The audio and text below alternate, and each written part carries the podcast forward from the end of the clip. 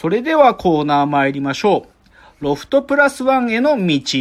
えーこのコーナーはサブカルリテラシー、サブカル知識の低い株式会社私は社員に、竹之内がサブカル魂を注入し、いつの日かロフトプラスワンでのイベントに呼ばれる存在にまで自分たちを高めていこうという意識向上コーナーです。ではね、もう今日早速テーマ発表したいと思います。今日のテーマ、クレイジーな山岳映画、八甲田山と剣岳天の木ということです。今日はですね、山映画です。まあ、山映画。うん、はい山岳映画というジャンルだね。まあ、なんだけど、その中でも、もう正直言ってもう超クレイジーな映画があるんです。それが、八甲田山という映画があります。で。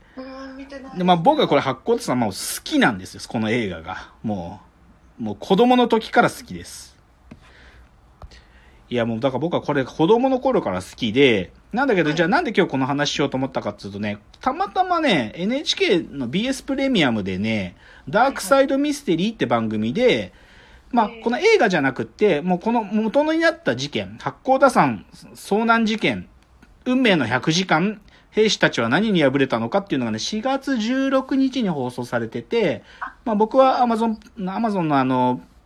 NHK オンデマンドで見たんだけど、それ見たから、あそうだ、八甲田山いいなと思って、ちょっと今日のテーマになりました。でです。ね、まずですよ、とにかく、これ、まあ、実際の事件を本当に映画にしたから、まずその事件が何かっていうのを知らないとよくわかんないんだよ、これは。い。でね、まず、じゃあこの八甲田山遭難事件、まあ、正式な名前はね、八甲田雪中行軍遭難事件と言います。で、これ何かっていうと、1902年、明治35年です。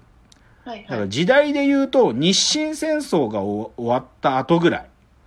で、で、いよいよこの次、じゃあロシアと戦うぞっていうことが、まあ本当に雰囲気としても分かってた時に、そのね、陸軍が、まあロシアとの戦いはさ、当然、もうさ、雪の中だろうということで、雪の中で、じゃあ実際行軍、その軍隊を進めていくことっていうのがどれぐらいできるだろうかっていうことを、まあ言ってしまえば訓練するとか、もしくはどれくらいやるかってことを試す必要があったのね、当時。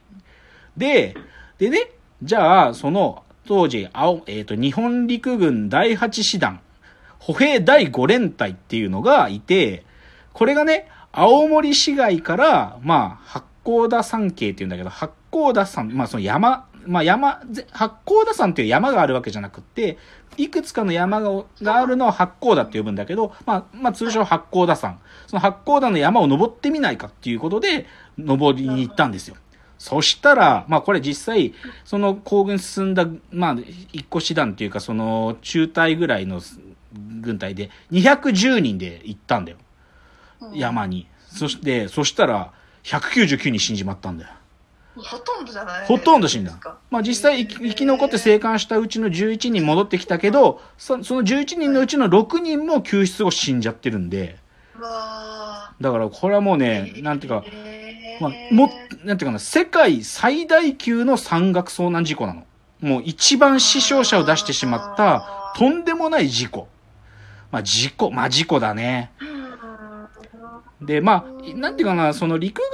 軍、あのね、実際陸軍はどういうことを試したかったか、まあ当然そのロシアの中での行軍っていうことを、まあ、だから雪の中どんぐらい進めるかとか、雪、まあそういう豪雪地帯の中での、なんていうか、行軍っていうのにどういう、なんか、想定しないことが起こるだろうかってことを見極めたりとか、あとは食料っていうか、まあそういう、あれだね、平坦を運ぶっていうことがどれぐらいできるかってことをやったんだけど、もうねはいはい、全然だったの、もう。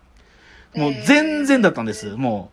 う。で、まあ、み、まあ、あのね、だその、陸軍、えっと、青森連隊っていう方は、えっと、あのね、み3日、まあ、本当は3、3日で行って帰ってくるっていう工程の予定だったんだけど、もうね、み、もう1日目から遭難して、もう2日目、3日目とかもうひもう悲劇、もう山をさまよい歩いてバッタバッタ人が死んでったわけ。うんっていうね、とんでもない事件があったんです。それが、八甲田雪中行軍遭難事件なんですよ。で、はい。とんでもない事件。で、これを、これをですよ、映画にしちゃったのが、あ映画八甲田山なの。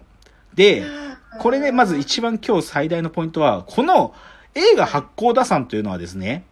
日本映画史上最もクレイジーで、むちゃくちゃなプロジェクトなんですよ。でそれはなぜかっていうとなぜかっていうと、その、本当にだよ、その210人がいて199人が死んでしまった八甲田山で、その冬の八甲田で実際に撮影をしたんだよ、この映画は。クレイジーでしょ本当に。だって今、今でもね、その自衛隊の、あの、行軍のルートだに使われてたりするんだけど、相当準備してやってんの、これ。ここの。それぐらい冬の八甲田山っていうのはやばすぎるわけ。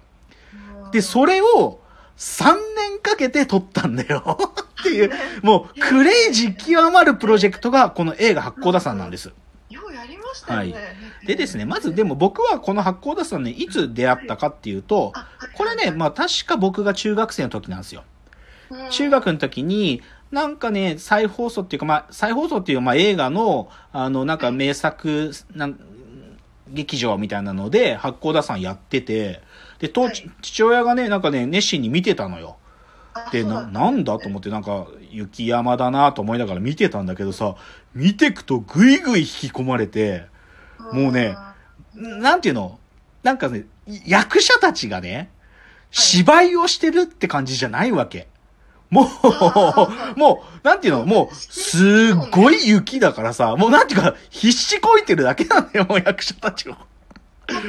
もう、そう。で、で、最悪、もう最後の方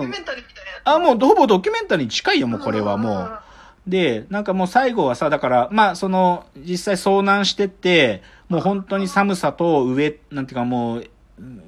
もう寒さに耐えられないで、もうおかしくなって死んでっちゃうのね、兵隊さんたちが。で、その、叫びながら死んでったりとかね、あともこうもう、な、なんていうかな、矛盾脱衣って言うんだけど、本当は体は寒いはずなのに、暑い暑いって服を脱いでってね、バッタバッタ死んでいくとかね、えーそういうシーンが本当は描かれてて、怖っと思ったわけよ、僕は中学生自分の時。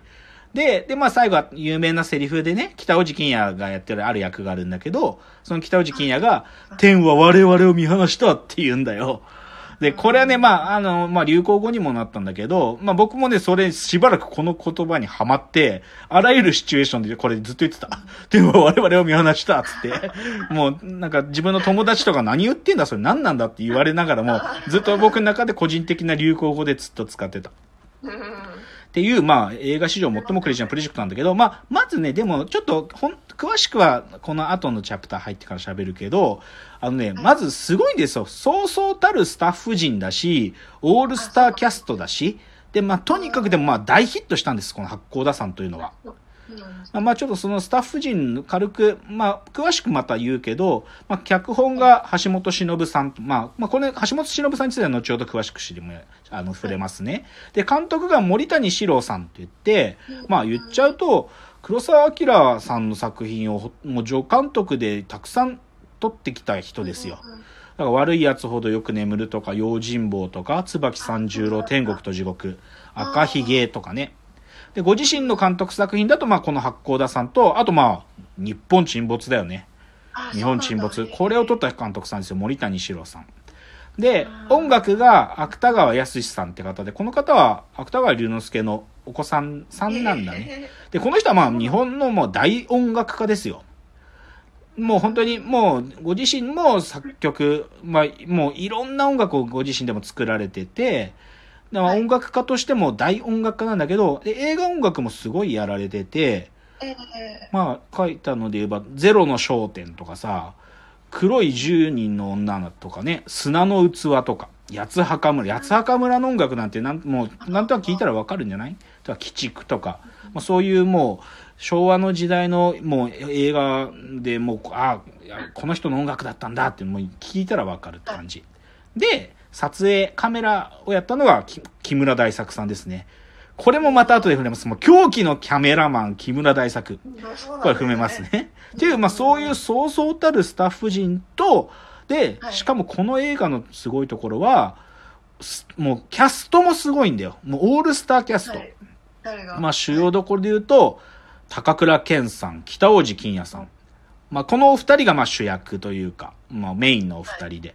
で、若き日の加山雄三さんとか、尾形健さん。ん。で、まあ、あの、北内欣也の上官役で三国連太郎とかね。ああ、と、まあ、この、高倉健北内欣也に命令を下す役の人で丹波哲郎さんとか。あ、もう本当オールスターですね。うんね、他にもね、あの、ちょい役でね、いろ、前田銀さんがちょっとで、まあ本当に、その死んでく兵隊役たちが、もうね、いろんな人が、大竹誠さんも確か出てたりとかね。あ、そうなんですね。そう。でまあ、だからね、実際そのキャストをバッと見ると、えこの人も八甲田出てたの？っていうの。もう、雪でさ、顔なんか見えやしねえんだよ。だから誰かとかですね、主要キャスト以外ほとんどわかんないけど、でも、すごいキャストが出てて、で、まあ、あのーまあ、映画としては空前の大ヒットですよね。興行収入的にも大成功という。ただまあ、そ最初は、なんていうのかな。成功するとは思われてなかったんだよね、これ。あ、そそうね。あのね、大手映画会社っていうか、メジャー映画会社とかは、最初ね、あの、手出さなかったの。これ、やばすぎるっつって。当たるはずないっつって。なんだけど、実際、まあ、出来上がりとか見たらとんでもないもので、もう大ヒットしたっていうのがこの映画八甲田山なんですよ。なので、この、じゃあ、いよいよその、この異常さ、クレイジーさ、はい、ここの映画のその、もう本当に深部に触れていきますね。まずでも映画をちゃんと理解しなきゃいけないので、もうこの、え、発行のさんネタバレ込み全部喋ります。次のチャプターで。じゃあ次のチャプター参りましょう。